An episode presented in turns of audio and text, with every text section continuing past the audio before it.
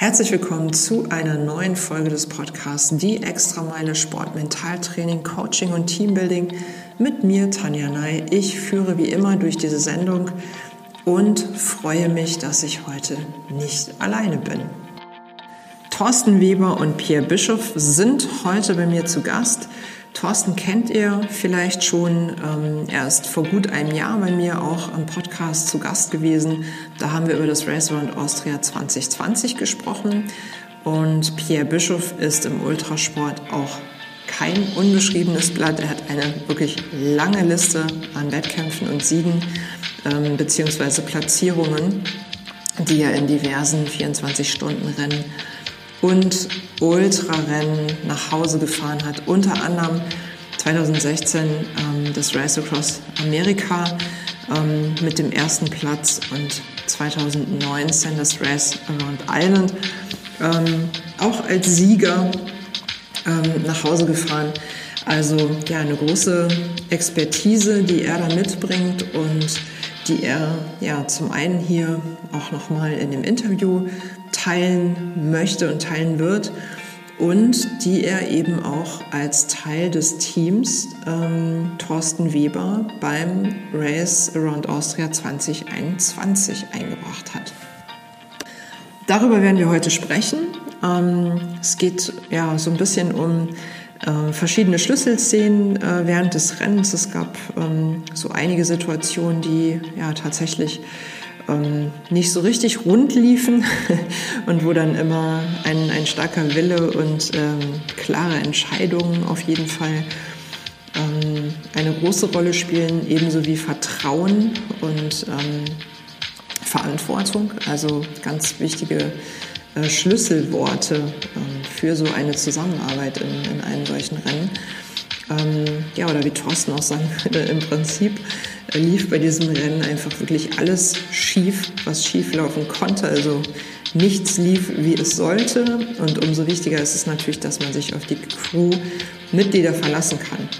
Ähm, ich habe mich sehr auf dieses Interview gefreut, weil ich einfach wusste, dass auch Pierre da eine wichtige Funktion übernommen hat, natürlich auch neben der gesamten anderen Crew. Ähm, aber ich finde es nochmal sehr spannend mit jemandem, der einfach auch ähm, so viel Erfahrung mitbringt, darauf zu gucken, warum er manche Entscheidungen eben so getroffen hat, wie er sie getroffen hat, ähm, ob er vielleicht auch manchmal zweifelt, ähm, ob er manchmal nur pokert, wenn er dem Athleten äh, bestimmte Dinge an den Kopf wirft, wenn ich es jetzt mal so formulieren darf, und wie die Zusammenarbeit einfach ja, funktioniert hat und wie sich Thorsten dann auch dabei gefühlt hat. Natürlich gucken wir auch darauf, wie geht's weiter. Ähm, Wird es vielleicht noch weitere Projekte geben? Ähm, wo geht die Reise hin für jeden Einzelnen der beiden und vielleicht auch gemeinsam? Also alles in allem auf jeden Fall eine Menge Gesprächsstoff. Wir versuchen das in einer Stunde in etwa ähm, ja, hier über die Bühne zu bringen, aber ich bin mir sicher, das wird nicht das letzte Gespräch sein. Ich wünsche euch viel Spaß dabei. Äh, verzeiht uns bitte die anfänglich etwas schlechte Tonqualität. Wir haben uns nicht in einem Raum befunden und ähm, wir hatten ein, ein bisschen technische Probleme und mussten dann nochmal das, das Internet wechseln beim Pierre. Danach hat alles wirklich gut funktioniert und ähm, ich verspreche euch, es wird auf jeden Fall im Laufe der Aufnahme besser werden. Aber wie wir dann auch schon festgestellt haben, das ist im Prinzip wie bei einem Langstreckenrennen. Ähm, das kannst du noch so gut planen. Irgendwas ist ja immer. Also in diesem Sinne, wir waren da lösungsorientiert. Wir haben es dann durchgezogen und ähm, ja, ich bin wirklich happy mit dem Ergebnis und ich hoffe, ihr seid es auch. Viel Spaß damit. Ja, und ich freue mich heute wieder einmal Thorsten Weber zu Gast zu haben. Ich habe gerade eben ähm, schon mal nachgesehen, äh, wann wir das letzte Mal gesprochen haben. Also wir haben natürlich in der Zwischenzeit sehr oft miteinander gesprochen, ähm, weil wir doch das ein oder andere miteinander ja auch sportlich zu tun haben.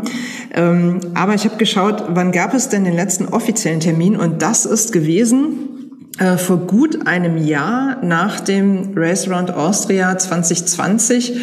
ähm, wo Thorstens Auto als erstes das Handtuch geworfen hat. Also Thorsten wäre natürlich noch locker weitergefahren, ähm, aber das Auto hat leider seinen Dienst versagt. Und ähm, da habe ich mit Thorsten gesprochen. Das war sehr, sehr interessant, ähm, einfach mal zu schauen, okay, wie geht's einem denn eigentlich da, wenn dann ja gefühlt so kurz vor ähm, kurz vor Ende des Rennens dann irgendwie plötzlich Feierabend ist. Und ich habe dann später auch noch ein Interview geführt mit zwei Crewmitgliedern, mit dem Ingo und dem Helmut, ähm, um einfach mal zu schauen, wie ist es denn aus Crew-Sicht, ähm, wenn solche Dinge passieren? Wie geht man denn dann auch mit dem Fahrer um in diesem Moment, wo man ihm sowas beichten muss? Und deshalb freue ich mich wirklich sehr, dass wir heute wieder eine sehr interessante Kombi hier zu Gast haben. Ich habe nämlich nicht nur Thorsten Weber zu Gast, sondern auch Pierre Bischoff ähm, der selbst äh, kein unbeschriebenes Blatt ist, ähm, was den Ultrasport und auch, ich habe das Gefühl, sämtliche anderen äh, Ausdauersportarten. Also es gibt ja irgendwie laut Wikipedia nichts, was du nicht schon mal gemacht hast, Pierre. Also wirklich ganz interessant. Pierre hat nämlich auch einen Wikipedia-Eintrag, ähm, was für mich natürlich als Gastgeberin ähm, sehr cool ist, weil ich da einfach noch mal kurz so ein bisschen ähm, drüber lesen kann, was denn meine Gäste überhaupt schon so alles gemacht haben. Ähm, und Pierre ist äh, dieses Jahr eben ähm, nicht als äh, Sportler auf der Strecke gewesen, sondern in der Crew von Thorsten und hat da auch so ähm, die ein oder andere Herausforderung mit äh, wuppen dürfen. Und ähm, ja, korrigiert mich, wenn ich da falsch liege, aber ich glaube, er hat auch einen erheblichen Anteil daran, oder du hast einen erheblichen Anteil daran, dass Thorsten dann am Ende auch noch gesund, naja, das würde ich mal in Klammern setzen und aber auf jeden Fall irgendwie munter ins Ziel gekommen ist. Herzlich willkommen, Thorsten, herzlich willkommen, Pierre. Schön, dass ihr da seid. Hallo Tanja, ich freue mich, ja, danke. Hallo Tanja, ah. Dito. Ich würde sagen, ähm, weil in der Tat, also ihr habt beide ja einfach schon unheimlich viel gemacht und ähm, ich weiß nicht, ob die Zuhörer euch jetzt alle schon kennen oder vielleicht auch jeweils nur einen von euch möglicherweise. Ähm, vielleicht könnt ihr euch mal ganz kurz vorstellen und sagen, ähm, ja, was macht ihr? Ähm, mit welchem Sport äh, haben wir es hier zu tun? Und ähm, warum seid ihr beiden hier gerade gemeinsam? Also was, was hat euch zusammengebracht? Thorsten. Äh, ja, Thorsten Weber, wie du eben schon vorgestellt hast. Ähm, ja, man nennt der, man nennt sich so umgangssprachlich Ultracyclist. Ich weiß gar nicht, ob das so ein offizielles Wort dafür ist. Also ich, ich fahre gerne Wettkämpfe, die möglichst lang gehen, über mehrere Tage. Ähm, mit eigentlich sogar sehr simplen Regeln. Ähm, also der, der als erster ankommt, äh, hat gewonnen auf gut Deutsch. ähm, das mache ich jetzt seit ein paar Jahren. Ähm, habe vorher mit äh, 24-Stunden-Rennen sehr viele Jahre gefahren. Äh, und ähm, habe mich über die letzten Jahre mehr auf dieses Ultracycling spezialisiert oder konzentriert und habe da natürlich auch den Pierre kennengelernt. Also derjenige, der sich mit dem Sport beschäftigt oder ihn sogar selber macht, der kommt eigentlich an dem Namen Pierre Bischoff nicht vorbei.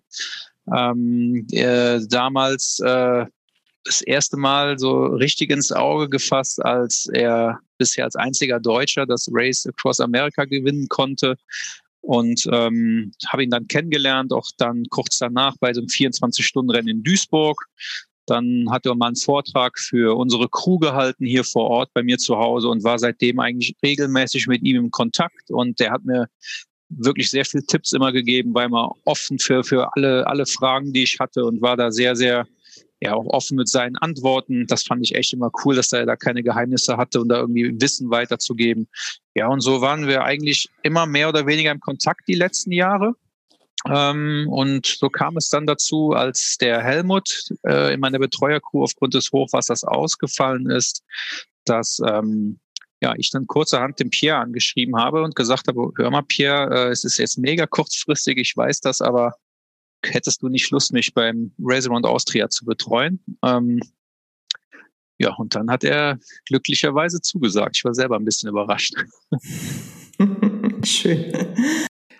Ja, das klingt auf jeden Fall schon mal sehr gut. Ähm, und jetzt sind wir natürlich neugierig. Also für alle, die dich jetzt nicht kennen sollten, Pierre, ähm, wer bist du? Erzähl mal. Und was hat dich, ähm, ja, was hat dich dazu bewogen, dann beim Thorsten bei dieser, ähm, bei dieser Renngeschichte mitzumachen, Teil der Crew zu werden? Ja, ich bin Pierre Bischoff, bin 36 Jahre jung. Ich habe ähm, seit 2004 angefangen mit 24 Stunden Rennen und bin dann Jahr für Jahr immer schwerer geworden und zwar nicht vom Gewicht her, sondern von der Rennkategorisierung her und hatte auch den Lebenstraum in Thorsten hatte, einmal Race Across America zu fahren. Das hat sich peu à peu gewachsen. Dann 2016 habe ich als erster Deutscher das Race Across America gewonnen und war eigentlich fertig für mich mit meiner Karriere hatte dann aber die Möglichkeit, noch weitere Ultraradrennen ähm, teilnehmen zu können und erleben zu dürfen. Und äh, 2019 war es dann soweit, dass ich erstmal gesagt habe, ich muss eine Pause einlegen im Ultraradsport, um mal den Kopf und auch den Körper irgendwie eine längere Pause zu gönnen. Und bin seitdem eigentlich nur noch ein bisschen Rad gefahren. Und als Thorsten mir die Geschichte von Helmut erzählt hat, äh, war mir halt klar, na komm, da musst du mal mit deiner Erfahrung vielleicht weiterhelfen und schauen, was du ihm mitgeben kannst. Und am Ende des Rennens hat sich ja herausgestellt, dass es auch ein bisschen Glück war, dass ich dann mit dabei war im Team, sodass Thorsten dieses Rennen ja auch hat beenden können. Mhm, okay. Also ähm, du hast offensichtlich einen, ja, wie ich eben schon ähm, zu Anfang gesagt habe, einen großen Anteil auch gehabt irgendwie am Erfolg, wie Thorsten dann ja auch berichtet hat. Ähm, und von daher hat er da ja auch wirklich ähm, ja neben einer insgesamt fantastischen Crew auf den richtigen Mann mit viel Erfahrung einfach auch gesetzt.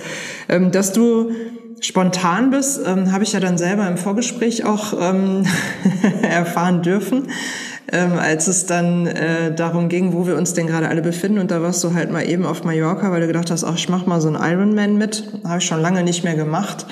Ähm, hätte ich Spaß dran. Hast gerade eben im Vorgespräch gesagt, ja, hat Spaß gemacht. Ähm, war ein cooles Event, gefinisht. Äh, ein bisschen langsamer Rad gefahren als gedacht, aber der Rest lief richtig gut. Ähm, also auf jeden Fall, ich sag mal, ein Macher, oder? Würdest du sagen, du bist ein, du bist ein Macher oder bist du ein Abenteurer oder ähm, was genau bist du für ein Typ, dass du ah. ähm, ja so verrückte Sachen machst und auch schon so viele Sachen erfolgreich äh, ins Ziel gebracht hast? Ja, vom Typ her bin ich eigentlich eher immer so gestrickt, dass ich halt sage, wenn ich mich irgendwo anmelde, dann akzeptiere ich halt auch alle Konsequenzen. Also sprich, äh, wenn ich so dumm bin und mich auf einen Ironman einlasse, dann weiß ich halt gut, da ist ein Marathon zu machen, dann muss man halt irgendwie 42 Kilometer laufen was sehr langsam ist, wenn man halt laufen muss, wenn man vom Fahrradfahren kommt. Und dann muss man was noch langsameres machen dann mit dem Schwimmen, mit diesen knapp vier Kilometern. Das ist dann halt das, was man mhm. akzeptieren muss. Und das ist ja nichts anderes wie beim Ultraradfahren. Wenn man sagt, man möchte mal ein Ultraradrennen machen, dann muss man halt akzeptieren, dass man halt äh, auch mal mehrere Tage und Nächte, je nachdem, wie lang die Distanz ist, auf dem Rad hocken muss und dann äh, von A nach B fahren muss.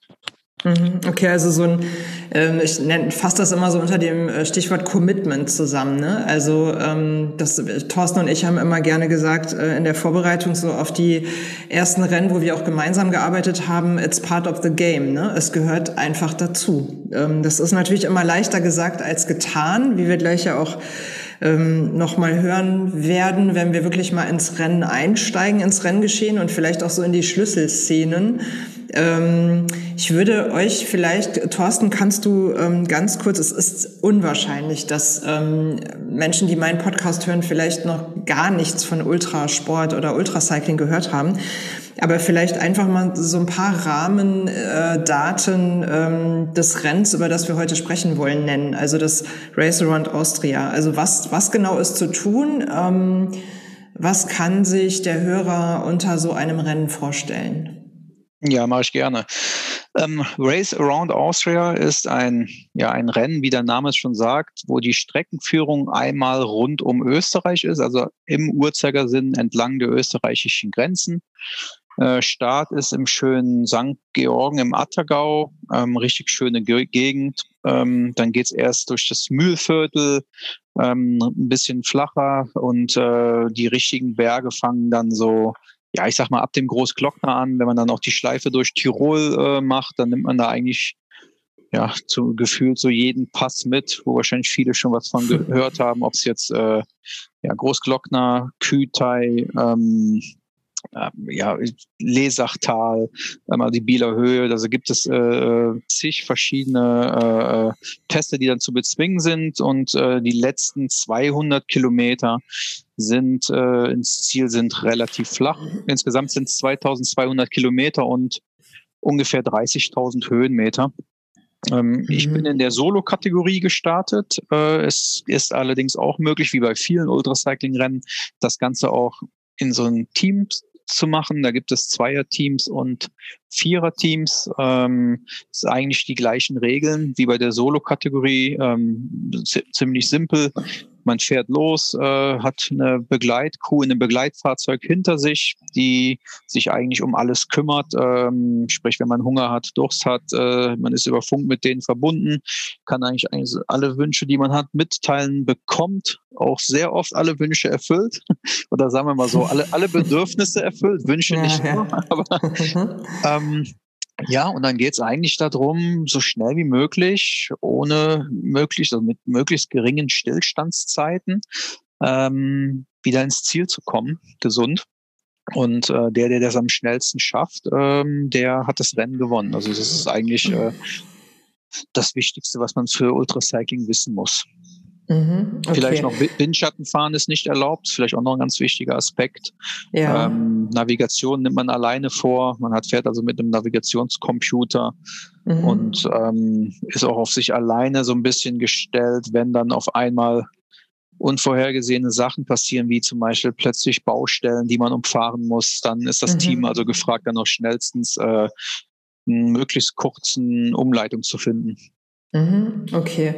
Die häufigste Frage, die ja gestellt wird, also es ist so meine Erfahrung, ähm, ist, äh, wo man denn übernachtet oder wie, nee, wie lange fragen die Menschen meistens gar nicht, weil sie gar nicht davon ausgehen, dass man 2200 Kilometer am Stück fährt. Ähm, oft ist, ist die Frage, wo übernachtet ihr denn? Und ähm, dann kommt halt immer natürlich die Antwort, ja, also unterwegs halt. Also man schläft ja jetzt nicht eine ausgiebige Nacht. Ähm, deswegen wäre jetzt gerade mal so die Frage an dich bei Zahlen, Daten, Fakten.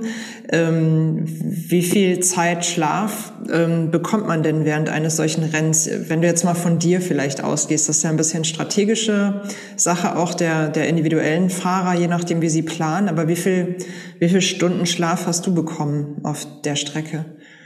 Pi mal Daumen. Ja, mit, mit dem Schlaf, das ist, ähm, ja, das ist eins, eins der wichtigsten Aspekte eigentlich bei so einem Rennen. Ähm, auch da gibt es verschiedene Taktiken. Ähm, dieses Jahr die Schlaftaktik habe ich auch so ein bisschen mit Pierre zusammen besprochen.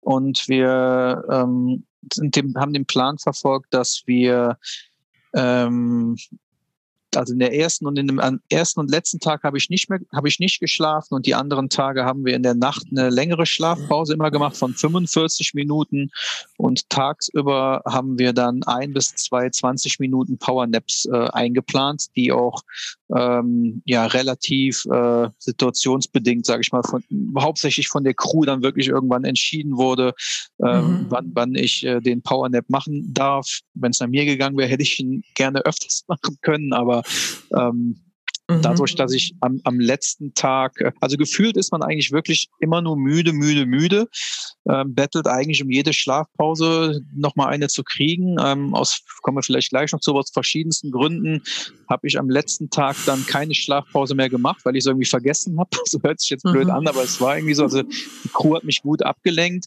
was eigentlich äh, mhm. mir gezeigt hat, dass auch wenn es sich vielleicht in dem Moment anders anfühlt, aber dass es äh, durchaus ja nicht zu wenig Schlaf war für mich. Also ähm, deswegen mhm. denke, denke ich mal, war die Schlaftaktik an sich schon ganz vernünftig auch für die längeren Rennen wie Amerika jetzt äh, gesehen. Ich glaube, man könnte so ein Rennen wie Österreich auch noch mit kürzeren Schlafpausen hinbekommen. Aber ich denke mal, kann Pierre vielleicht gleich auch noch ein paar Worte zu sagen gerade je länger die Rennen werden, gerade sowas wie Amerika, wo man so, ja, ich sage einfach mal um die zehn, elf oder vielleicht sogar zwölf Tage fährt, ähm, da äh, macht das schon Sinn, da so ein bisschen geplantere und nicht zu extreme Schlaftaktik zu machen. Ja, Schlafzeiten, spannendes Thema. Ähm, Pierre, wie ist denn das bei dir? Gewesen beim Race Across America, dass du ja auch schon erfolgreich gefahren bist. Wie viel schläft man denn da? Da sucht man sich ein Hotel zwischendurch oder wie ist das? das ist ja ein bisschen länger, das Rennen. Ja, beim Race Across America hat man ein rollendes Hotel, was immer in deiner Nähe ist im Worst Case. Und das Schöne ist, man hat immer das Ziel, so schnell wie möglich zum äh, rollenden Hotel zu kommen. Allerdings schläft man ja nicht lange, weil man halt diese Taktik, die ich entworfen habe, mit einmal 15 Minuten und dann einmal 45 Minuten auf 24 Stunden, gibt halt nicht so viel Schlafzeit. Und ähm, Ziel war es eigentlich, mit 10 Stunden Schlaf durchzukommen. Doch am Ende habe ich dann doch ein bisschen länger geschlafen. Es waren dann etwa um die 12 Stunden Schlafzeit was damit zusammenhing, es gab äh, in der letzten Nacht ein Unwetter und ich hatte genug Vorsprung und dort habe ich dann länger geschlafen. Und das war gut, dass ich das gemacht habe, denn es war im Nachhinein ein Fehler, länger geschlafen zu haben, weil ich nicht mehr in diesem Rhythmus war. Und das ist halt das, was Ultraradfahren ausmacht, immer im gleichen Rhythmus bleiben, auch im Schlafrhythmus bleiben und schnell einen guten Rhythmus zu finden, mit dem man zurechtkommt. Mhm. Und man hat ja beim Thomas, äh, beim Thorsten, Entschuldige, gemerkt, äh, dass es halt dann gut geklappt hat. Mhm. Okay, also du sprichst schon eine Schlüsselstelle ja auch an, äh, damit irgendwie, ähm, von der Thorsten gerade eben schon berichtet hat, also Schlafpause am letzten Tag. Ähm, vielleicht steigen wir einfach mal da direkt ein. Was war da los? Also was, was, Thorsten, du hast es gerade schon angedeutet. Ähm, was ist da genau passiert? Äh ja, der letzte, ich sage mal so, es war, ich glaube, es war 98 Kilometer vom Ziel. Ähm, da hatte ich so ein ziemliches mentales Tief, äh, wo ja, wo für mich eigentlich feststand, dass ich das Rennen gerne beenden möchte, auch wenn es in Anführungsstrichen schon kurz vom Ziel ist. Aber ähm, ich hatte einfach keine Lust mehr, wollte nicht mehr weiterfahren und habe keinerlei Motivation mehr irgendwie in mir gespürt und äh, alle möglichen eigenen Tricks und sich selber da zu motivieren, was eben die Tage davor geklappt hat, hat auf einmal nicht mehr funktioniert. Ähm, habe dann angehalten. Ähm, war so dieses berühmte Video oder Bild da an den LKWs, was eben einige Leute, die den Rennbericht von mir gelesen haben oder die Videos verfolgt haben, die wissen, was ich da meine. Da habe ich eben angehalten und um der Crew zu sagen, ja, dass ich jetzt aufhören werde, weil ich keine Lust mehr habe, um es auf den Punkt zu bringen. Ähm, okay, die, die Crew hat mich aber dann trotzdem, ich komme vielleicht gleich noch zu, mich wieder zum Weiterfahren gebracht. Ähm, ich bin dann auch wieder weitergefahren und äh, habe mich dann sehr, sehr viel mit Pierre unterhalten. Also die letzten 98 Kilometer bis zum Ziel. Ich weiß nicht, wie lange es gedauert hat. Ähm, ich sage mal einfach vier, fünf Stunden oder wie lange es gedauert hat.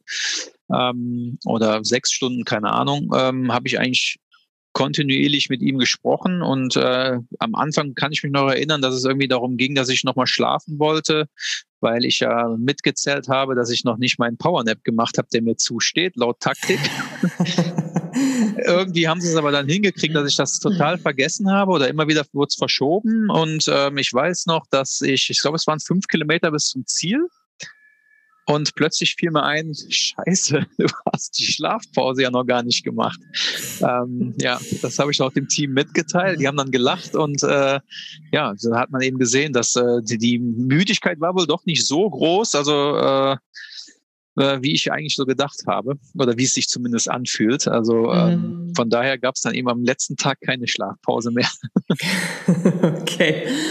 Ähm, ja, also äh, offensichtlich ähm, hat das dann ja irgendwie, also hat die Crew dich da ja irgendwie gut im Griff gehabt und das ist ja auch ein bisschen Aufgabe der Crew, ne? Also ich sage ja immer ganz gern auch für dich das Denken oder Nicht-Denken übernehmen. ähm, weil du natürlich kontinuierlich auch ähm, nicht unbedingt kognitiv fitter wirst im Kopf und ähm, deswegen ja auch Menschen brauchst, äh, denen du dann da auch vertrauen kannst. Mhm. Und da würde ich gerne die Frage mal an dich ähm, geben, Pierre. Ähm, welche Rolle, also welche Rolle hast du ähm, in der Crew gehabt? Also was, was genau hat dich da sozusagen ausgezeichnet, dass du da irgendwie Teil der Crew gewesen bist und welche Aufgaben hast du primär übernommen? Ich sag mal, so eine Crew setzt man irgendwie zusammen, man hat ungefähr eine Idee, wer ähm, wer dann auch für was den Hut auf hat während eines solchen Rennens. Ähm, und wenn man dann einmal gemeinsam unterwegs ist und sich das Ganze so, das Rennen sich so entwickelt, dann stellt man ja plötzlich so fest, ähm, ja, was man dann tatsächlich auch für Aufgaben, ähm, welche Aufgaben man übernimmt und wo man einfach auch eine Schlüsselrolle spielt. Ähm, welche Rolle hattest du? Ja, die Vorbereitungszeit mit der Crew war natürlich ziemlich kurz und äh, sehr spontan. Also ein mhm. Beispiel, mhm. eine Woche vor dem Rennen haben wir noch ein Online-Meeting gemacht, sodass mich die Crew auch wirklich nochmal zumindest äh, äh, virtuell kann kennenlernen. Und klar kannten mich einige mal aus äh, diversen Zeitschriften oder auch aus Vorträgen oder auch aus Radrennen, wenn man sich mal unterhalten hat. Aber es ist natürlich was anderes, wenn man äh, gerade unterwegs ist auf dem Radrennen oder wenn man dann halt eine Verantwortungsrolle übernehmen muss. Und ich bin ja erstmal nur als Gast in einer fremden Mannschaft, die ich nicht kenne, integriert gewesen. Doch hat natürlich jeder einen gewissen Respekt vor mir aufgrund meiner Vita. Angst hatte zum Glück keiner von mir, so dass sie auch getraut haben, hier und da mal Fragen zu stellen. Und es war dann halt sehr, sehr schnell ähm, ein, eine gute Integration von mir so dass äh, jeder halt wusste, naja gut, der Pierre hat aufgrund seiner Erfahrung hier und da andere Denkansätze wie die, die wir kennen.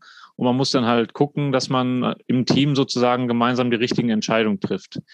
Bei mir in der ähm, Gruppe oder in der Truppe, in der ich war, da war eigentlich der Christian Heck der Teamleiter. Mhm. Doch der hat dann ganz schnell halt auch gemerkt, naja gut, wir hören vielleicht mal auf das, was der Pierre sagt, in der Kombination mit meinen Erfahrungen, wo ich Thorsten betreut habe. Und man kann dann halt gemeinsam halt die beste Lösung finden. Und mhm wenn es halt keine Lösung gab, die Christian dann hatte, dann wurde dann halt auf meinen Rat gehört und äh, dementsprechend auch hier und da mal unkonventionelle Lösungen akzeptiert. Auch der okay. Thorsten hat sehr schnell Vertrauen aufgebaut und dann gesagt, naja, wenn der Pierre das so macht, vielleicht geht's ja. Schauen wir mal, was passiert. Okay, blieb ihm auch fast nichts anderes übrig, würde ich meinen. der sitzt ja da am kürzesten Hebel. Es sei denn, er kommt plötzlich 98 Kilometer vom Ziel auf die Idee, irgendwie aufzuhören. Das ist natürlich dann ein großes Druckmittel. Sprechen wir aber gleich nochmal drüber. Ich würde ähm, gern ein ähm, Stichwort aufgreifen, was du gerade mir schön serviert hast äh, auf dem silbernen Tablett und zwar unkonventionelle Mittel. Ähm, und da würde ich euch beide gerne mal fragen, weil da gibt's, glaube ich, auch unterschiedliche Sichtweisen, einmal als Fahrer und einmal als ähm, ja, als Coach würde ich jetzt mal so sagen an der Stelle, weil Coaches können sich ja immer irgendwie äh, sämtlichen Blödsinn sozusagen ausdenken und der Sportler, der Athlet setzt es dann um und das hat natürlich auch immer irgendwie ein Ziel. Ähm, manchmal hinterfragt man es aber in dem Moment, wo man äh, diese Aufgabe bekommt. Und ähm, Frage an, an euch, äh, welche unkonventionellen ähm, Methoden würdet ihr denn sagen, gab's so? Vielleicht könnt ihr mal so, so ein, zwei gerade rausgreifen, wo ihr sagt, ja, das war vielleicht ungewöhnlich, aber hat zum Ziel geführt. Ja, was, ähm, ich meine, die Leute, die das Rennen verfolgt haben, äh, also ich bin eigentlich jemand, der alles sehr, sehr gerne plant und durchstrukturiert. Und ähm, was auch eher dein Papa, nicht du, huh? Der, der ist recht, genau. Grüße gehen raus. ja, genau. ähm, genau, der ähm, ist gerade frisch aus dem Krankenhaus gekommen, hat ein neues Knie bekommen, also auch gute Besserung von hier. Ähm, aber ähm, ja, ich habe jetzt eben gerade in dem Rennen ganz besonders äh, schon gemerkt, dass du kannst Pläne haben. Pläne sind auch gut in, bis zu einem gewissen Punkt. Ähm, aber ähm, du musst eigentlich bei so einem Ultracycling-Rennen immer davon ausgehen, dass im Worst Case sämtliche Pläne einfach nicht funktionieren ähm, wie es jetzt in dem Fall eben war. Also es ist also eigentlich wirklich, es ist nichts nach Plan gelaufen. Ich habe noch nie so ein Rennen gehabt wie da, wo es wirklich ab dem Start an nicht lief, körperlich bei mir. Ähm, vom Magen her am ersten Tag hatte ich noch nie so Probleme gehabt. Ich habe nichts anderes gegessen und getrunken wie sonst. Ähm, ähm, ich habe aber nichts drin behalten. Ich habe noch nie so Sitzprobleme gehabt. Wir haben Defekte am Rad gehabt. Äh, Gott sei Dank nicht am Begleitauto diesmal, aber am Rad gehabt, was wir bis jetzt auch noch nicht hatten.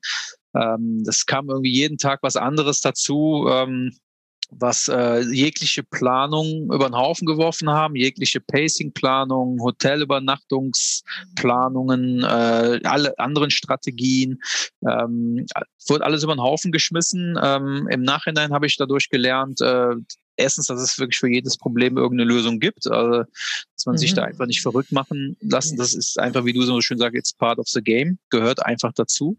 Man mhm. kann planen, aber wenn es nicht aufgeht, ist es genauso gut. Da muss man gucken, wie man kurzfristig da die ideale Lösung findet oder die beste zumindest. Ähm, ja, also das habe ich eben gelernt, dass äh, egal was für uns zuerst im ersten Moment unvorhergesehene, schlimme Sachen auftreten, dass es immer irgendeine Lösung gibt, um weiterzukommen. Ähm, und es eigentlich immer in der Crew einen gibt, der eine Lösung hat. Ähm, ja, das äh, vielleicht so generell. Dann, wo du fragtest, was waren jetzt so unkonventionelle Lösungen? Ähm, in dem Falle bei mir war es zum Beispiel nach dem ersten Tag äh, die Ernährung. Wir haben die Ernährung komplett umgestellt, ähm, komplett weg von Flüssignahrung zu ja zu einer Ernährungsweise, die ähm, der Pierre auch in seinen eigenen Rennen benutzt, äh, wo er mir vor dem Rennen schon so ein bisschen erzählen wollte oder durch die Blume sagte, hm, das, was du vorhast, äh, kann doch mal schief gehen, ist vielleicht nicht das Perfekte. Wobei ich aber da irgendwie sehr dickköpfig ihm auch gesagt habe, nee, lass das mal meine Sorge sein. Ich weiß schon, was mir gut tut.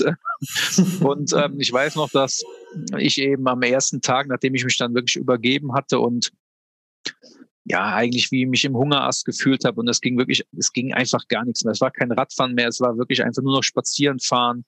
Mir, äh, es blieb nichts mehr drin. Ich habe alles ausgebrochen und äh, habe ihm dann gesagt, pass auf, Pierre, übernimm du jetzt die Ernährung, sag mir einfach nur, was ich essen und trinken soll und äh, ich, ich, äh, ich mach's. so, das war das mhm. Erste. Das Zweite war, ähm, ja, bezüglich ich habe es vielleicht auch unterschätzt, aber bezüglich, ähm, äh, also ich bin eigentlich so ein Typ, der, der gerne so seine eigenen Dinge durchzieht. Ähm, wenn ich davon überzeugt bin, mir zwar auch viel von anderen anhöre, aber es jetzt nicht so war, dass wenn ich dann einen Tipp gekriegt habe, auch wenn es der Pierre war, wo ich dann direkt gesagt habe, ja gut, hast recht, ich mache das, was du sagst. Beispiel mit den Schlafpausen. Ähm, ich wollte am Großglockner unbedingt eine Schlafpause machen. Pierre, äh, bin auch der Meinung, ich hätte sie echt nötig gehabt, aber äh, Pierre war der Meinung, dass das jetzt von den Höhenmetern her schon zu hoch war. Hat mir auch genau erklärt, wieso jetzt eine Schlafpause keinen Sinn macht, wegen dem Sauerstoff, wenigen Sauerstoffgehalt und der Höhe ähm, habe ich, wenn ich ehrlich bin, nicht so richtig geglaubt in dem Moment und äh, war da auch ziemlich, ziemlich, äh, ja, wütend ist übertrieben, aber ziemlich äh, anderer Meinung. Aber ähm, ich habe eigentlich doch ziemlich schnell so gemerkt, dass ich mich da jetzt auf den Kopf stellen kann und ich beim Pierre zumindest auf der Schicht nicht klappt, dass ich da jetzt nochmal schlafen kann. ähm, ich habe aber bei der anderen Schicht nachgeholt, da ging es mir ähnlich, den Silvretta Pass hoch äh, und habe dann da eben auf fast 2000 Meter Höhe geschlafen ähm, und ja, es ging echt nach hinten los. Das war die einzige Schlafpause, wo es mir danach schlimmer ging als vorher, wo ich mir auch so dachte, okay, hat Pierre wohl doch recht gehabt. ähm, also wo ich drauf hinaus wollte, ist dieses unkonventionelle, wirklich ähm, ja nicht nur müdigkeitsbezogen die Schlafpausen zu machen, sondern auch taktisch. Äh, das heißt, wirklich zu überlegen, okay, wann macht man denn eine gezielt eine Schlafpause, zum Beispiel diese 45 Minuten Schlafpause, ab wann ist denn jetzt keine Schlafpause, auch wenn es von der Müdigkeit her jetzt vielleicht eigentlich Sinn machen würde, ähm, ähm, wie es zum Beispiel beim Großglockner war, wo ich niemals gedacht hätte, dass ich wirklich da hochkomme, ohne einzuschlafen und vor allen Dingen runterkomme, ohne einzuschlafen, weil es mir da echt ziemlich körperlich schlecht ging und auch vom Kopf und auch von der Müdigkeit ich da wirklich extreme Probleme hatte. Und ähm, Pierre hat dann sehr viel damit gearbeitet, äh, wo ich auch sehr viel Rückmeldungen nachher gekriegt habe, mich einige Leute angeschrieben haben. Vielleicht kann Pierre danach auch noch sowas zu sagen, dass sie das total gefährlich fanden, mich da so bergunterfahren mhm. zu lassen. Aber ich muss sagen, ich bin heil angekommen. Ich habe nie eine brenzlige Situation bergunter gehabt äh, Pierre hat das echt super hingekriegt mit äh, Fragen stellen und äh, vielleicht kann er ja gleich mal so ein paar Sachen zu erzählen. Ich habe mir die Videos nachher auch angeguckt, an vieles konnte ich mich selber nicht mehr erinnern, aber es sieht auf den Videos alles schlimm aus, gefährlich aus, aber ähm, ich glaube, es war nie so eine richtige brenzlige Situation. Mhm. Ja, vielen Dank. Ich, ähm, also da würde ich auch gerne darauf zu sprechen kommen, wenn ich äh, jetzt mit dir spreche, Pierre, weil ähm, ich habe auch diese Videos gesehen, diese Videos. Ähm, und ähm, ja, vielleicht erstmal so das Stichwort, das zeugt ja von einem Wahnsinnsvertrauen. Ne? Also was Thorsten ja an der Stelle hat, ähm, wenn er sagt, okay, wenn der Pierre sagt, mach das so, dann, dann mache ich das so. Und ich denke da nicht drüber nach, sondern das ist echtes Commitment an der Stelle.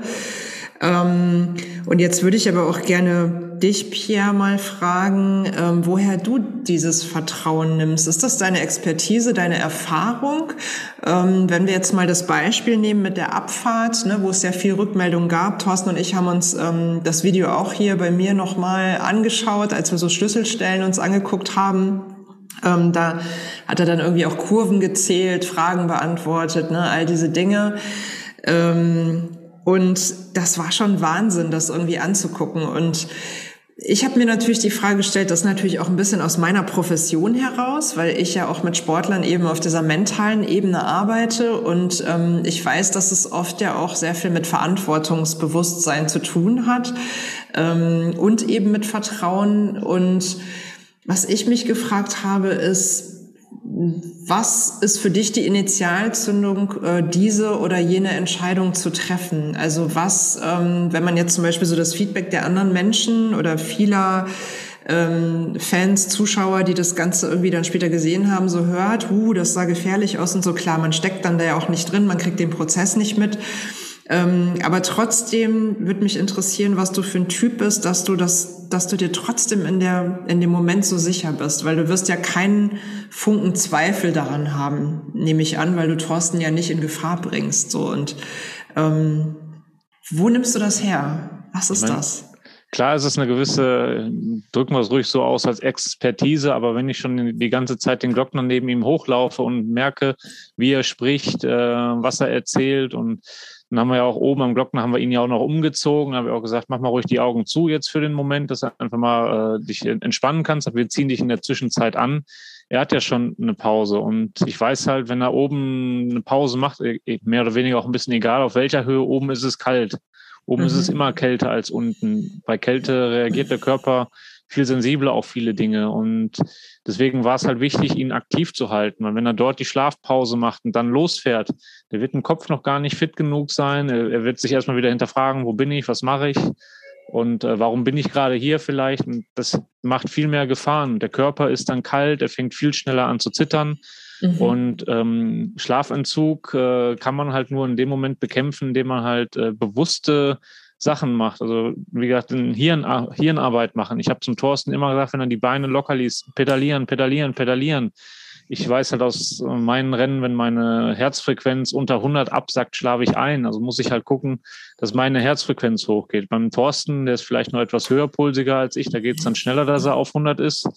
Aber auch mhm. da immer wieder halt gucken, du musst arbeiten, du musst mit dem Kopf arbeiten, du musst mit dem Körper arbeiten. Und ich sehe ja, wie er fährt. Wenn er dann anfängt, Schlangenlinien zu fahren, kann ich immer noch eingreifen. Aber Schlangenlinien ist er ja so nie gefahren. Er ist jede Kurve bewusst angefahren, Mhm. Ähm, wusste auch, dass äh, Christian Knees ein guter Wasserträger für ihn ist. Also es gab ja äh, genug Sachen, wo man gemerkt hat, na gut, im Kopf ist er noch bei Sinnen mehr oder weniger. Er weiß schon, was er auch für Faxen macht. Und damit war mir halt klar, okay, den bringen wir nach unten.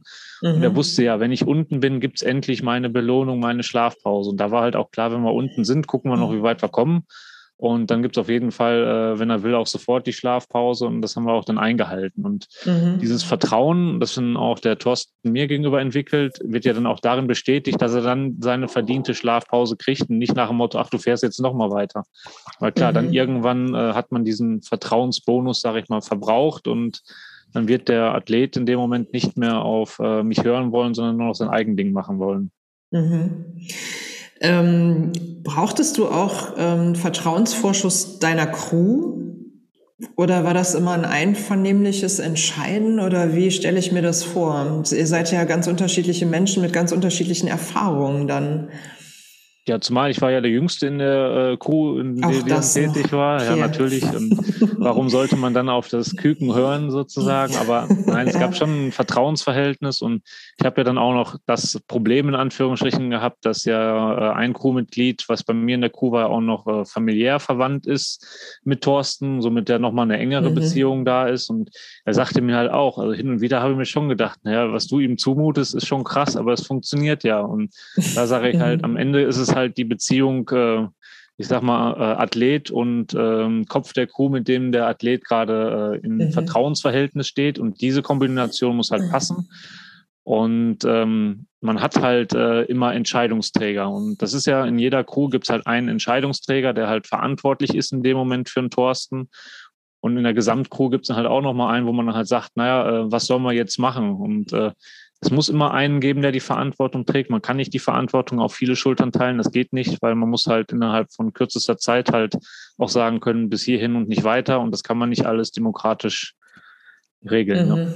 Ja, ja, das denke ich mir. Also das, wie gesagt, unterschiedliche Persönlichkeiten und natürlich ähm, ist es auch insgesamt die ganze Zeit eine mentale Belastung hier auch für die Crew und gerade wenn es dann eben auch um Situationen geht, wo man jetzt sagt, puh, ist aber auch brenzlig irgendwie, ähm, den da jetzt zum Beispiel noch runterzuschicken, ähm, das dann, also ich glaube, wenn man das irgendwie abstimmen würde und für und wieder und hin und her und ähm, ne, ich glaube, das, das würde, ähm, das würde einfach zu groß werden. Also von daher, da sind wir wieder beim Macher, was ich dich äh, eingangs gefragt habe. Das passt an der Stelle. Du bist da sehr ähm, lösungsorientiert, auch sehr fokussiert. Ne? Das ist dann deine Stärke, die du da einfach auch mitbringst. So, ja, die da viele waren ist. auch verwundert über die ruhige Art und alles. Aber es bringt halt nichts, sich über irgendwas aufzuregen oder mhm. aggressiv mhm. oder ähnliches zu sein. Man muss da halt eine gewisse äh, Ruhe ausstrahlen, damit das sich nicht auf den Athlet äh, abfärbt.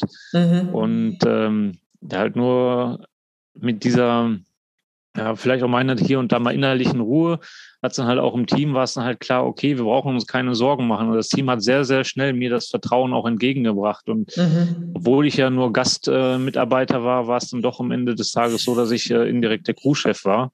Und äh, mhm. Crewchef hat sich nicht äh, übergangen gefühlt nach dem Motto, ja, warum darf jetzt der Pierre die Entscheidung treffen, nicht ich? Und nur so konnte es dann halt auch äh, funktionieren.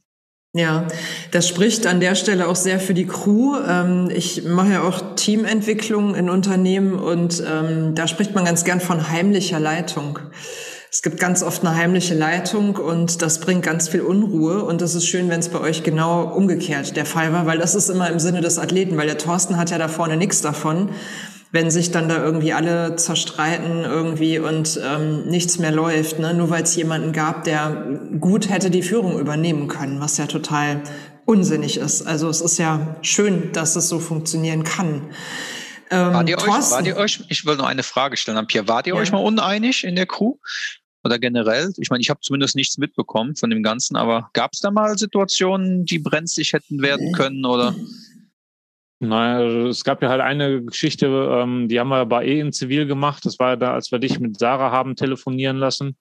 Da haben wir halt äh, auch gesagt, das äh, nehmen wir ja auch nur für dich auf und nicht äh, irgendwie Facebook Live, aber gesagt mhm. haben, das ist halt vielleicht was, was der Thorsten für sich mal irgendwann noch mal anschauen will. Und deswegen war ich auch extra draußen, auch so weit vor, weil das war halt für uns sowas, wo wir gesagt haben, da, da soll es mal ein intimer Moment sein, auch während des Rennens und äh, alles andere war aber halt immer äh, klar, äh, das, das können wir zumuten, auch für die Öffentlichkeit. Oder als du halt ja auch mal geweint hattest bergauf, wo ich gesagt habe, das kann man mal ruhig veröffentlichen, weil das sind halt die Sachen, die man sehen möchte, diese Emotionen, diese Aufs und Ups. Und ähm, mhm.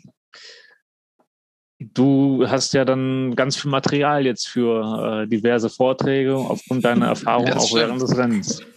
Ja, das ist richtig. Ja, ja, wir haben von Anfang an gesagt, wir wollen den Leuten mit allen Höhen und Tiefen ne, den Ultracycling-Sport näher bringen. Ne? Ähm, und nicht nur immer den Fahrer oder auch die Crew so als die Helden da dastehen lassen, ne, denen nichts wehtut. Äh, ja.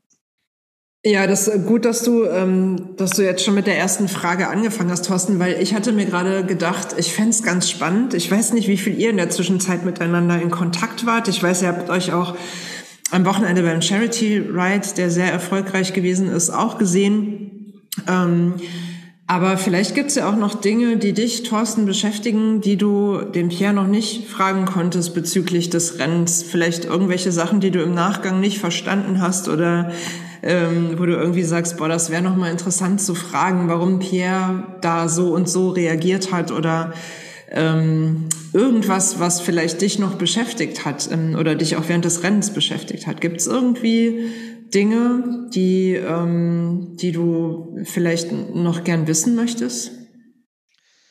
Ähm, ja, wir haben schon telefoniert nachher noch äh, miteinander, hatten auch nochmal so ein mit der Crew zusammen so ein Recap-Meeting äh, vom Race Around Austria.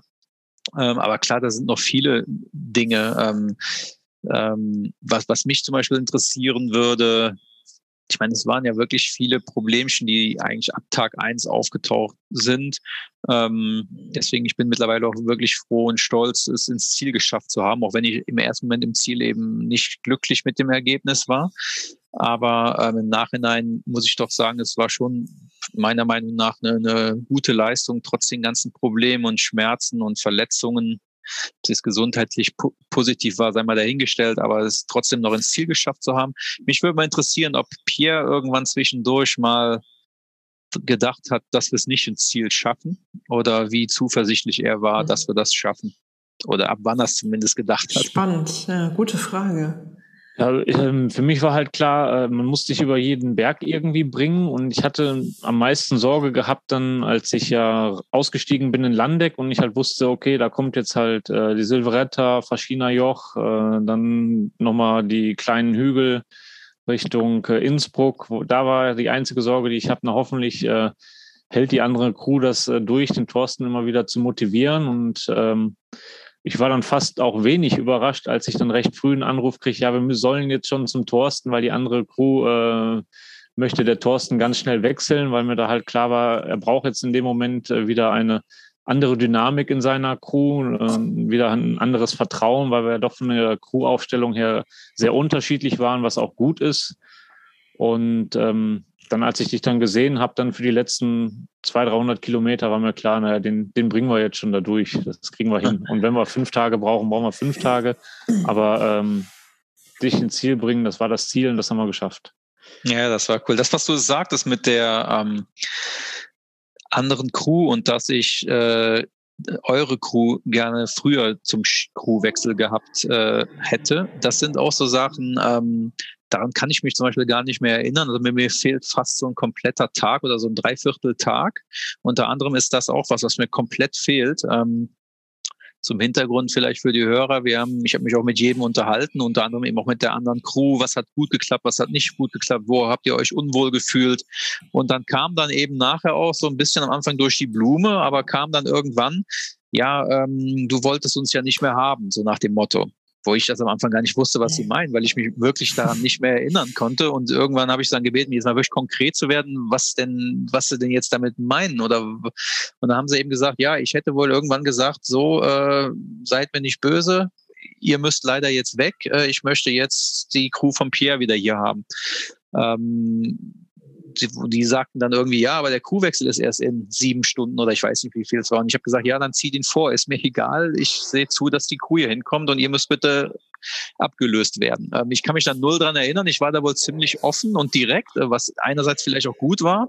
Ich kann nicht erklären, wieso ich so entschieden habe, wollte. Vielleicht war es äh, wirklich, dass ich innerlich gemerkt habe, dass ich jetzt andere Skills oder andere Charaktere brauche, wie in der Crew. Wir hatten diesmal die Crews sehr unterschiedlich, auch bezüglich ja, ich sag mal, vielleicht ein so ein Beispiel bringt das relativ auf den Punkt. Ähm, ich glaube, es war sogar im Großglockner hoch gewesen, wo ich mit Pierre am Diskutieren war, dass ich schlafen möchte. Ähm, und habe eigentlich alles mögliche probiert, damit er mich jetzt mal wenigstens mal fünf Minuten am Rand die Augen zumachen lässt. Und er sagte dann irgendwann zu mir, und es bringt es eigentlich wirklich auf den Punkt, das ist auch nicht negativ gemeint. Er sagte irgendwann, pass auf, Thorsten, beim nächsten Crewwechsel kannst du doch sowieso wieder machen, was du willst. Und ich hatte erst nicht verstanden, was er meinte. Ich sagte, was, was meinst du damit? Ja, sagt er, die andere Crew, wenn du da schlafen willst, kriegst du es doch hin. So oft und so lange du willst, gibst es doch zu, so ungefähr. Und ich habe dann drüber nachgedacht er hat schon recht gehabt. Also die andere Crew hatte ich schon im Griff, äh, wenn man es mal so ausdrückte, ähm, weil da eben auch nicht so ein erfahrener Mann wie ein Pierre mit dabei war, dem man eben, ja, ich weiß noch einmal, ähm, sagte er zu mir, da bin ich, glaube ich, in ein paar Schlangenlinien gefahren wo er dann zu mir irgendwie sagte, nach dem Motto, konzentriere dich jetzt äh, und hör mit dem, mit dem Kram auf. Ich weiß, ich sehe, wenn jemand müde ist und du bist im Moment nicht müde, du hast nur keine Lust mehr.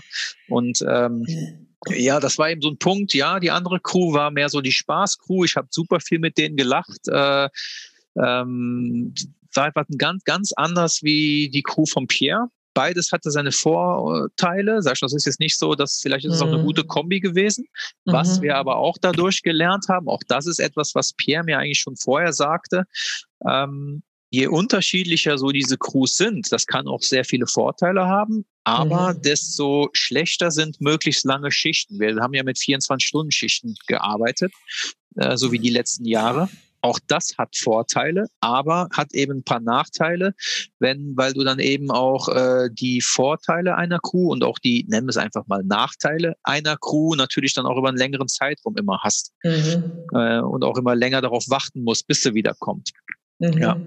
Und so äh, war es wohl am letzten Tag, äh, dass ich da wohl die Crew vom, vom Pierre beigesehnt habe oder darum gebeten habe, dass die kommt. Aber mhm. ich kann, wie gesagt, ich kann mich absolut nicht mehr daran erinnern. Ich, ich, ich weiß nicht, was der Grund dafür war oder wann es genau war. Äh, ähm, das, da fehlt mir irgendwie ziemlich viel so von dem, von dem so ein Dreivierteltag. Ähm, mhm. Also ich, ich kann mich irgendwie noch erinnern, dass es ich weiß noch, dass ich mit der anderen Crew gefahren bin. Ähm, das, das, ich weiß auch, dass dann irgendwann die Sonne aufging, da kann ich mich auch noch dran erinnern, so morgens, dann ging es so eine Abfahrt runter und ich weiß dann irgendwie, so richtig erinnern kann ich mich nur noch, dass ich irgendwann anhielt auf diesem LKW-Parkplatz.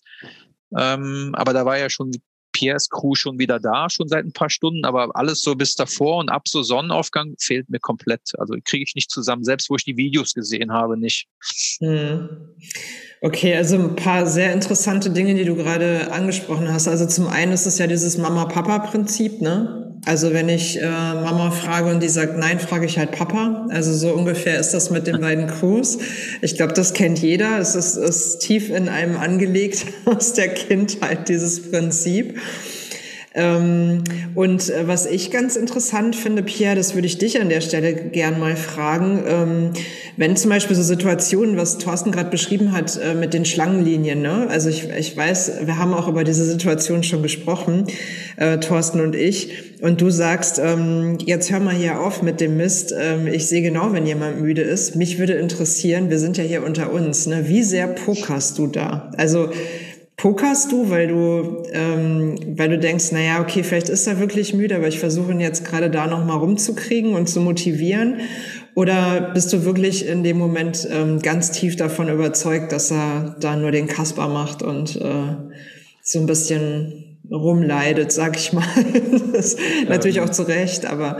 Genau, aber er fängt ja dann an, halt die Schlangenlinien dann zu fahren, wenn er nicht mehr tritt. Und wenn er nicht mehr tritt, klar ist der Körper nicht in der Arbeit. Und der Körper mhm. muss halt immer am Arbeiten sein. Und äh, dann ist man halt müde, träge, dann fängt man halt logischerweise an, auch mit ein ähm, bisschen die Arme zu zittern, die Schultern zu zittern. Und dann fährt man halt gerne mal diese Schlangenlinien, dann muss man halt immer wieder gucken, komm, jetzt fahr weiter, fahr weiter. Und mhm. das ist jetzt wieder eine Erfahrungsgeschichte. Ich bin in Irland, habe ich nämlich dasselbe mal versucht wie der Thorsten, habe ich auch bei einer Crew versucht, mal über die Wiese zu fahren, Schlangenlinien zu fahren. Und äh, sagte halt auch irgendwann mein Crewleiter, jetzt hör mal auf damit, du kannst halt weiterfahren. Dann habe ich dann irgendwann auch gesagt, guck mal in Google nach einer anderen Strecke. Und dann fragte er, wie jetzt Google? Und dann wussten die halt, okay, im Kopf ist er ein bisschen Banane gerade, aber äh, er, er, weiß ja schon noch, dass er halt irgendwie da was macht. Und mit der Zeit, das sind ja diese Auf und Abs, geht es dann halt immer weiter und immer, immer immer voran. Wenn der Thorsten wirklich nicht mehr könnte, dann würde er zur Not halt wirklich ranfahren, sich hinlegen, weil das habe ich ja auch mal irgendwann gemacht in Amerika, wo ich dann halt auch nicht mehr auf mein Team hören wollte und dann gesagt habe, jetzt könnt ihr mich mal.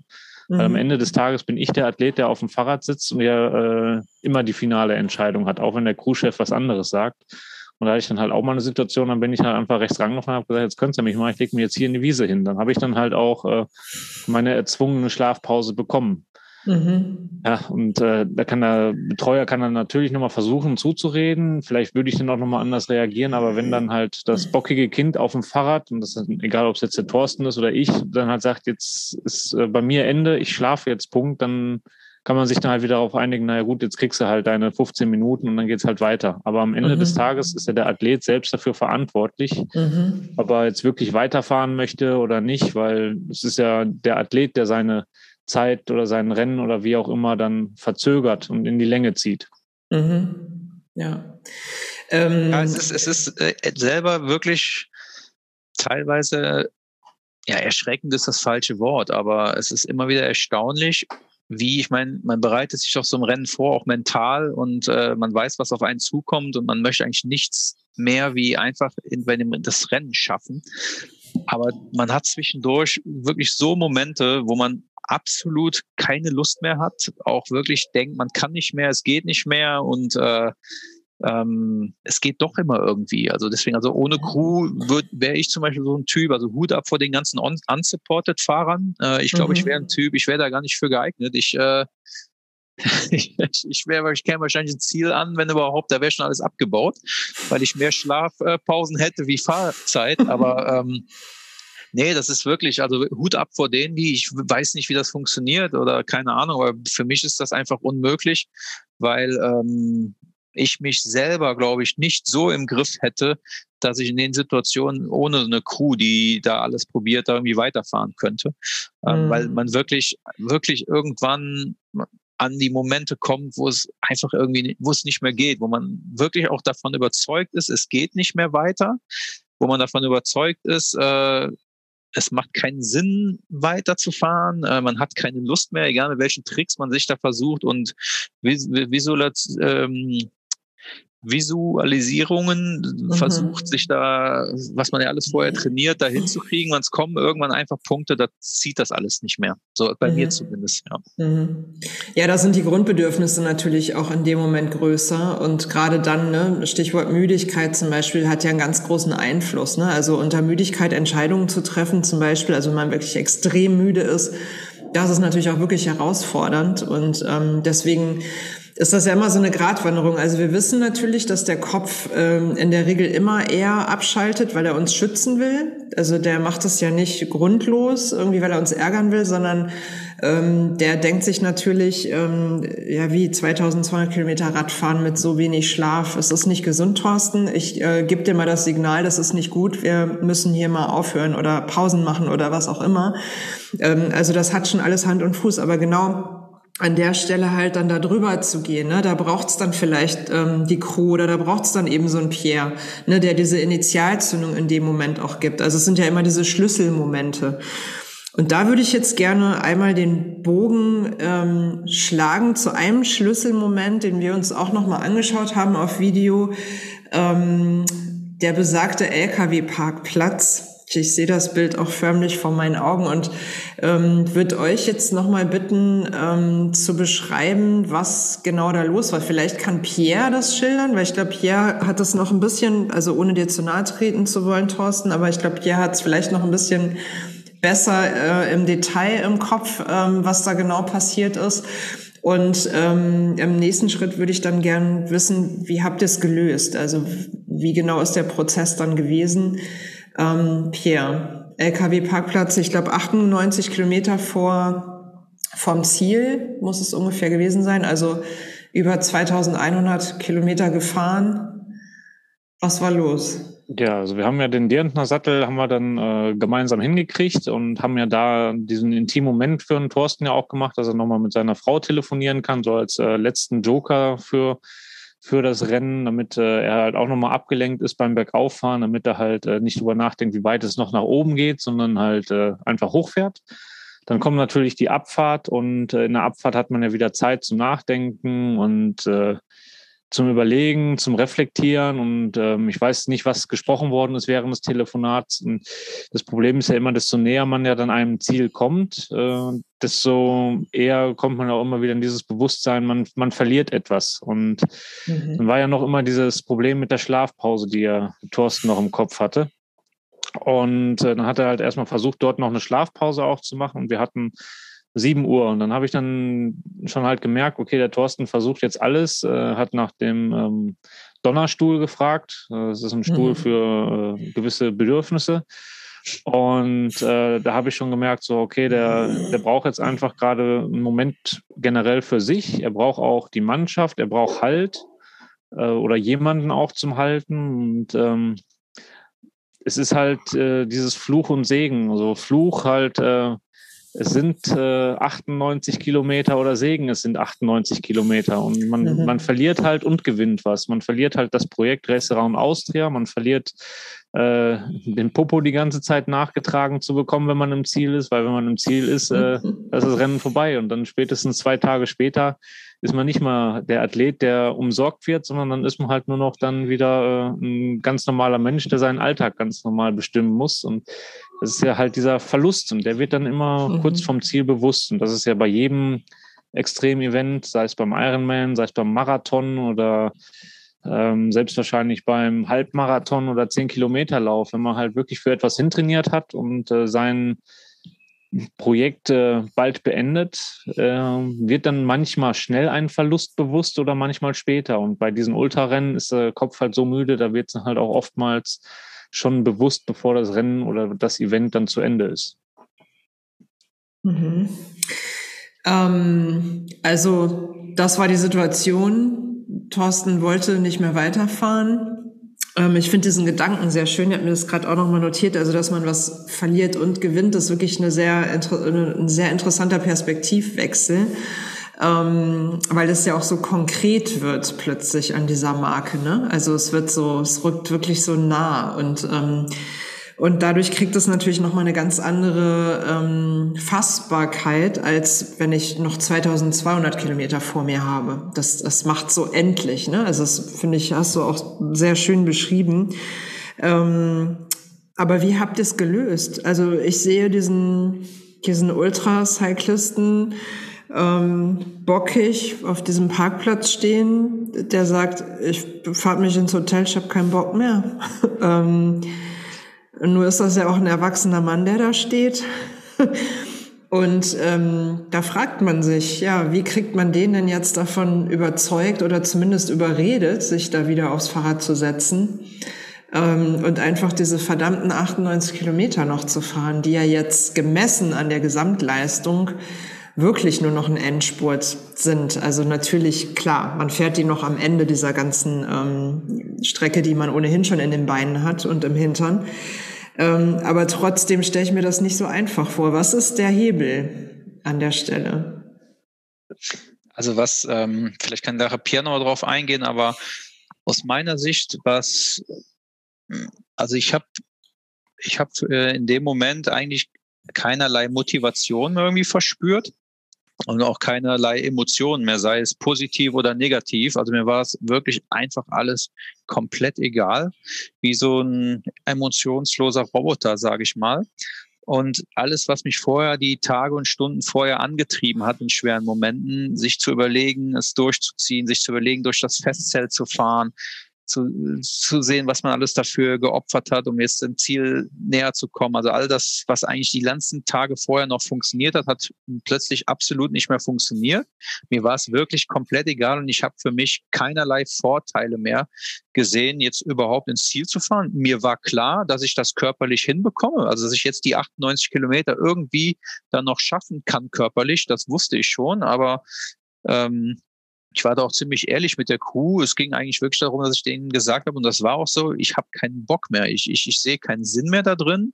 Ähm, ich würde gerne aufhören. Für mich war das jetzt genug. Äh, wir haben viele Hürden gemeistert. Ja, meinetwegen muss man das Rennen jetzt noch zu Ende fahren, aber was habe ich davon? Ich habe es schon mal geschafft. Was soll ich, mir muss ich nicht mehr beweisen, dass ich das schaffen kann, weil ich habe sowas schon mal geschafft vor zwei Jahren. Und für mich war das Projekt irgendwie da abgeschlossen.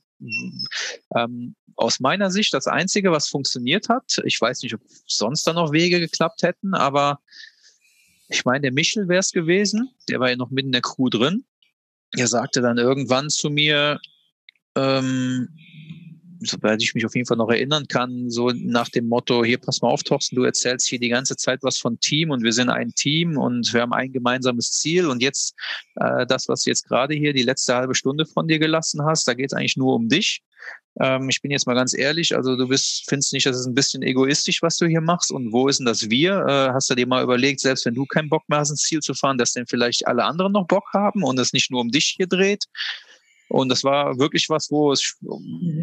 was mir echt wehgetan hat, wo ich wirklich drüber nachdenken musste. Und ich glaube, Pierre meinte dann auch, pass auf, wir fahren ein Stück weiter, fahr einfach hinterher, weil da irgendwie auch Verkehr kam. Hab dann ziemlich darüber nachgegrübelt, so ein paar Minuten. Und dann ist mir echt bewusst geworden, so, es hat zwar nichts an meiner Einstellung geändert, dass es für mich wollte ich gar nicht ins Ziel fahren. Das war mir wirklich komplett egal, auch in dem Moment immer noch. Aber ich habe mir gedacht, okay, pass auf, der hat recht.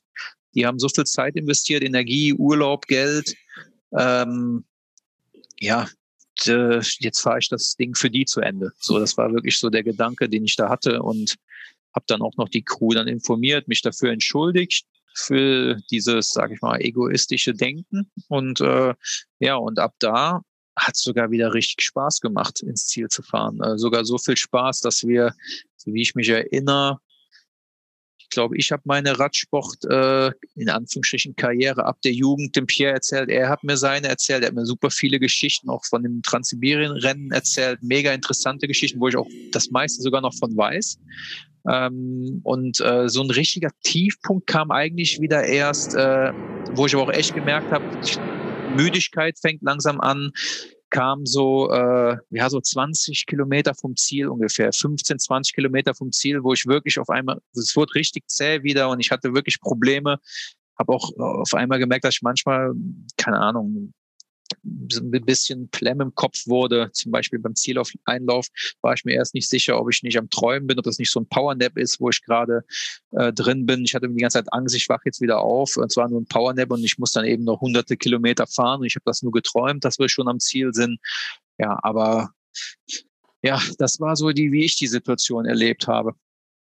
Mhm. Okay, ich hatte, ich möchte noch ganz ja. kurz da eingehen, weil als der Micha, das war derjenige, der dann äh, auch ja im Familienverhältnis steht, ähm, zum Thorsten halt das von sich gegeben hat, das war wirklich von ihm direkt heraus. Und ich habe echt Sorge gehabt, als er das gesagt hatte, weil als Athlet kann das auch extremst nach hinten losgehen, wenn man manchmal so das, äh, so die nackte Wahrheit dann gerade in dem geistigen Zustand präsentiert bekommen. Und äh, ich habe im Auto nur hinten gesessen und gedacht, das ist aber mutig. Ich hätte das so jetzt nicht, äh, nicht mit diesen Worten so formuliert. Ich hätte es vielleicht dann anders gemacht, aber in dem Moment war es dann halt im Nachhinein gut, aber es hätte auch ziemlich nach hinten losgehen können. Mhm.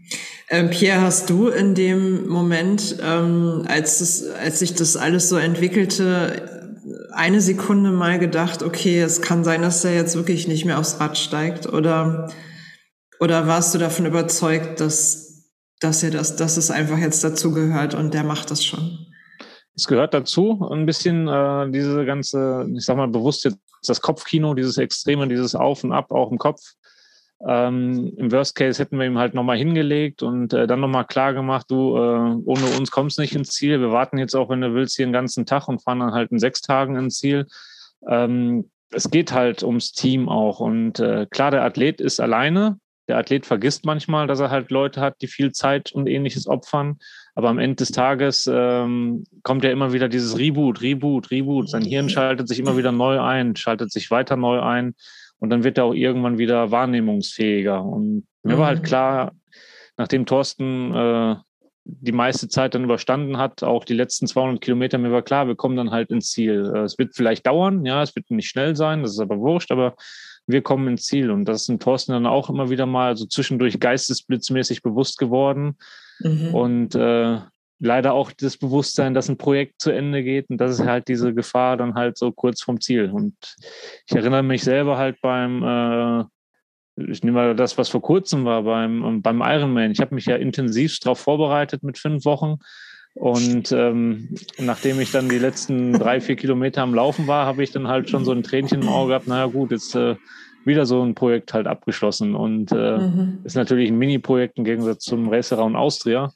Aber äh, es ist halt immer ist immer eine Frage der Perspektive. Ja. Genau. Ja.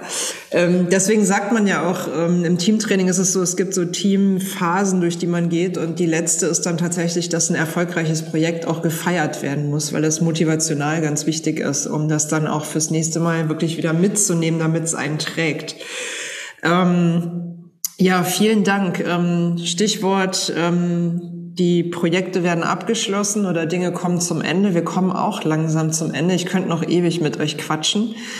Ähm, aber wie es immer so ist, ne, ich sage immer gern, desto länger die, äh, umso länger die, die Rennen dauern, desto mehr kann man eigentlich auch erzählen. So ist es eben. Ähm, es ist, glaube ich, nie auserzählt. Das ist aber auch das Schöne daran, also dass man immer mit Geschichten zurückkommt. Und ähm, abschließend würde ich ähm, euch gerne noch mal so in eurer Rolle ähm, befragen, um so ein bisschen auch zu gucken, wie geht's eigentlich weiter, wo geht die Reise noch hin. Ähm, Pierre, was ist für dich spannender, ähm, Crewmitglied oder Fahrer? Was ist für dich attraktiver? Spannender ist es, glaube ich, zu sehen, wie der Athlet sich entwickelt. Ähm, attraktiver ist es aber, äh, selber halt auf dem Rad zu sein und diese Höhen und Tiefen immer auszumachen und äh, als ich ja den Thorsten betreut habe, da habe ich halt auch direkt gemerkt, das ist eigentlich das, was so lustig ist, diese ganzen Aufs und Abs, so dieses äh, Deppert sein, Matsche sein, dann wieder alles ist äh, Friede, Freude, Eierkuchen. Und das ist halt das, wo ich für mich gedacht habe, irgendwie vermisse ich das schon so, diese, diese, äh, dieses Verrücktsein im Kopf. Und äh, mhm. mal schauen, ob ich nochmal was mache. Und ähm, bin aber jetzt nicht drauf und dran, äh, diverse Sponsoren anzufragen oder ähnliches. Wenn sich was ergibt, mhm. ist es cool. Es müssen gewisse Rahmenbedingungen müssen stimmen, aber ähm, ich habe persönlich halt keine Lust mehr, großartig immer wieder Türklinken zu putzen und zu fragen, kann ich bitte, weil ich äh, so und so was machen möchte. Dafür habe ich persönlich mhm. keine Kraft und Motivation mehr und äh, dadurch ergibt sich ja auch dann die Möglichkeit für andere Athleten vielleicht mehr Sponsoren oder auch alte Sponsoren von mhm. mir äh, zu ergreifen. Okay, ja, das ist natürlich auch eine, ein schöner Move, also so zu denken. Und ähm, andererseits bist du ja auch so spontan, dass dir auch einfach mal irgendein so Wettkampf über den Weg laufen kann, wo du sagst, hey, ich bereite mich einfach mal ein paar Wochen drauf vor und probier es halt. Genau, mit der Zielsetzung dann nur anzukommen. Und das ist ja immer genau, das äh, Wichtige. Ja. Du musst ja wissen, was ist realistisch und was nicht. Und ich weiß halt, wenn ich äh, ein Race Across America machen würde, da muss ich mindestens ein halbes, dreiviertel Jahr äh, mehr oder weniger Freizeit haben. Mhm. Und äh, wenn das halt nicht geht, dann äh, brauche ich halt jetzt nicht auf Sieg fahren, aber man kann ja ein Race Across America auch einfach machen, um irgendwie durchzukommen. Und da kann man auch mit wenig Trainingsaufwand durch. Nur halt äh, ist halt logisch, dass man für nur Durchkommen nicht unbedingt Sponsoren findet. Und daher wird es wohl dauern, bis ich nochmal aktiv bei einem Race Across America bin. Und daher freue ich mich dann zu sehen, wie der Thorsten dann 2023, so wie er sein Plan ist, dann leiden wird beim Race Across America und wie ich ihn dann doch noch irgendwie vielleicht von A nach B mal hier und da boxen können darf, muss. ja, das ist, äh, glaube ich, ein guter Abschluss. Thorsten, wo sehen wir dich als nächstes und wo sehen wir dich perspektivisch in den nächsten Jahren? Also was ist das, das geplante Ziel? Ähm, also die Rennplanung für nächstes Jahr steht noch nicht 100 Prozent fest, weil das auch sehr stark davon abhängt, wie jetzt so die Genesung von, ja, von meiner Verletzung seit dem Race Around Austria. Ich hatte ich bin am Hintern operiert worden danach. Ähm, ist jetzt nach fast drei Monaten soweit, dass ich jetzt äh, am Wochenende bin ich das erste Mal wieder trainieren gefahren, hier bei dem Charity Ride. Gestern nochmal zweieinhalb Stunden gefahren. Ähm, geht aufwärts. Ähm, ich hoffe, dass jetzt die Genesung weiter so fortschreitet. Wenn man mal davon ausgeht, dass es jetzt weit weiter so geht und ich wieder, sag mal, jetzt so vernünftig wieder langsam strukturiert anfangen kann zu trainieren, ähm, ist geplant, wahrscheinlich nächstes Jahr beide Race äh, Cross Germanys zu fahren und ähm, im August eventuell nochmal das Race Around Austria. Mhm. Und ähm, genau das ist äh, momentan ist das so das, was in den Planungen steht. Ähm, auch da äh, hat Pierre schon so ein paar Ideen gehabt, um das noch was herausfordernder zu machen. Zum Beispiel habe ich äh, jetzt erfahren, dass wenn ich das Race Across Germany fahre, dass ich danach eben im Ziel nicht ins Hotel fahre, sondern wieder auf dem Weg nach Hause mit dem Rad, um uns Schön. einfach genau. Aber auch das, sage ich mal, wird alles noch vernünftig geplant. Äh, aber alles mit dem, ja, das große Ziel im Juni 2023 äh, Amerika zu fahren haben jetzt die Planungen begonnen. Ähm, unter anderem ist ein großer Aspekt, die Spon ja, Geld zusammenzukriegen, auch durch Unterstützer und Sponsoren. Da haben wir jetzt angefangen. Ähm, ich werde auch nochmal ein Crowdfunding nächstes Jahr machen. Mhm. Ähm, und dann haben wir jetzt gesagt, okay, wir geben uns bis nächstes Jahr im Oktober Zeit, äh, ähm, um das nötige Geld für das Projekt zusammenzubekommen, um es in einem vernünftigen Ausmaß durchführen zu können und entscheiden dann im Oktober, ob wir es mit den finanziellen Mitteln, die uns zur Verfügung stellen, ob wir es hinkriegen oder nicht. Aber ich bin bis jetzt guter Dinge und werde alles mhm. dafür tun. Und habe viele, viele gute Leute mit im, der, auch in der Orga-Crew mit drin, die ebenfalls da alles für tun werden. Mhm. Okay, nimmst du den Pierre nochmal mit oder lässt du den jetzt besser zu Hause? ähm, nee, ich brauche ja einen, der Couscous kocht. okay, also wenn das nee, natürlich Pierre, die Schlüsselqualifikation ist, Pierre, dann äh, go for nee, it. Äh, vor allem hat er dann bestimmt ganz viele, die mitkommen können. nee, Pierre hat mir jetzt ja. am, am Wochenende hat er, ähm, ich habe ihn natürlich gefragt, ob er Lust hätte, mich äh, beim auf dem Weg und auch beim Race Across America zu begleiten. Ähm, ich weiß allerdings, dass, was das wirklich für ein Aufwand auch für die Crew ist. Also wir reden hier von, ich sag mal, zwei Wochen Urlaub, die für die Crew drauf geht. Ähm, es ist echt schon Aufwand. Äh, und deswegen sind viele Crewmitglieder, wo ich auch final noch keine konkrete Antwort habe. Es sind noch manche, die was abklären müssen, sei es beruflich, familiär. Und Pierre hat mir jetzt am Wochenende zugesagt, dass er mit dabei sein wird, wo ich mich wirklich mega drauf freue und super dankbar bin. Mhm. Ähm, ja, weil ich eben auch in Österreich einfach gemerkt habe, erstens, wie viel man von seiner Erfahrung lernen kann, wie viel Erfahrung er in sämtlichen Bereichen hat, ähm, was ähm, auch glaube glaub ich, viele Leute am Pierre noch unterschätzen, weil Pierre eben einfach nicht so der Social Media Mann ist, der da alles rausposaunt, was er für ein cooler Typ ist, sage ich mal. Das ähm, macht dann Wikipedia für ihn. Es ja, genau. Just that aber, simple.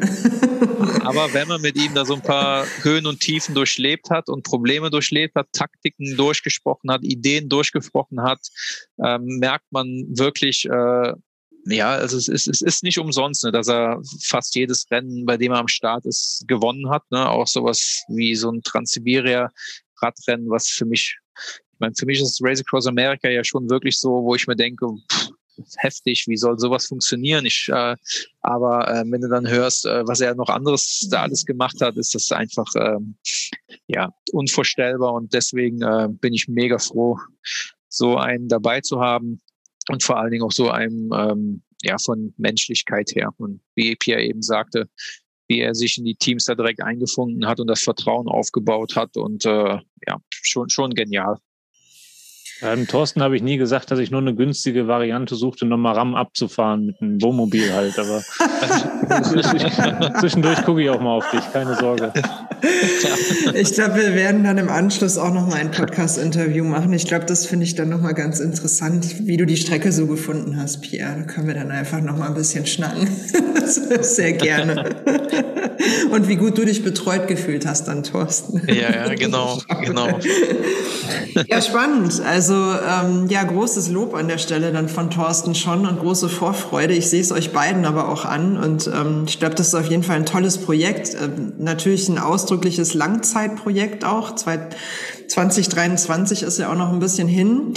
Ähm, vielleicht kommen wir in der Zwischenzeit ja auch noch mal zusammen und ähm, wir können noch mal von der Vorbereitung ein bisschen berichten. Ich bin auf jeden Fall sehr neugierig und gespannt und ähm, werde ja auch ein bisschen äh, selbst äh, Anteil daran haben. Freue ich mich auf jeden Fall sehr drauf, ähm, euch beiden dann nochmal irgendwann zu sprechen, wenn ihr einverstanden seid. Und Gerne, ja. Ähm, ja, würde euch jetzt nochmal wirklich zum Abschluss die Möglichkeit geben, äh, wenn es noch irgendwas gibt, was ihr an dieser Stelle gerne loswerden wollt, ähm, dann dürft ihr die Zeit noch gerade nutzen.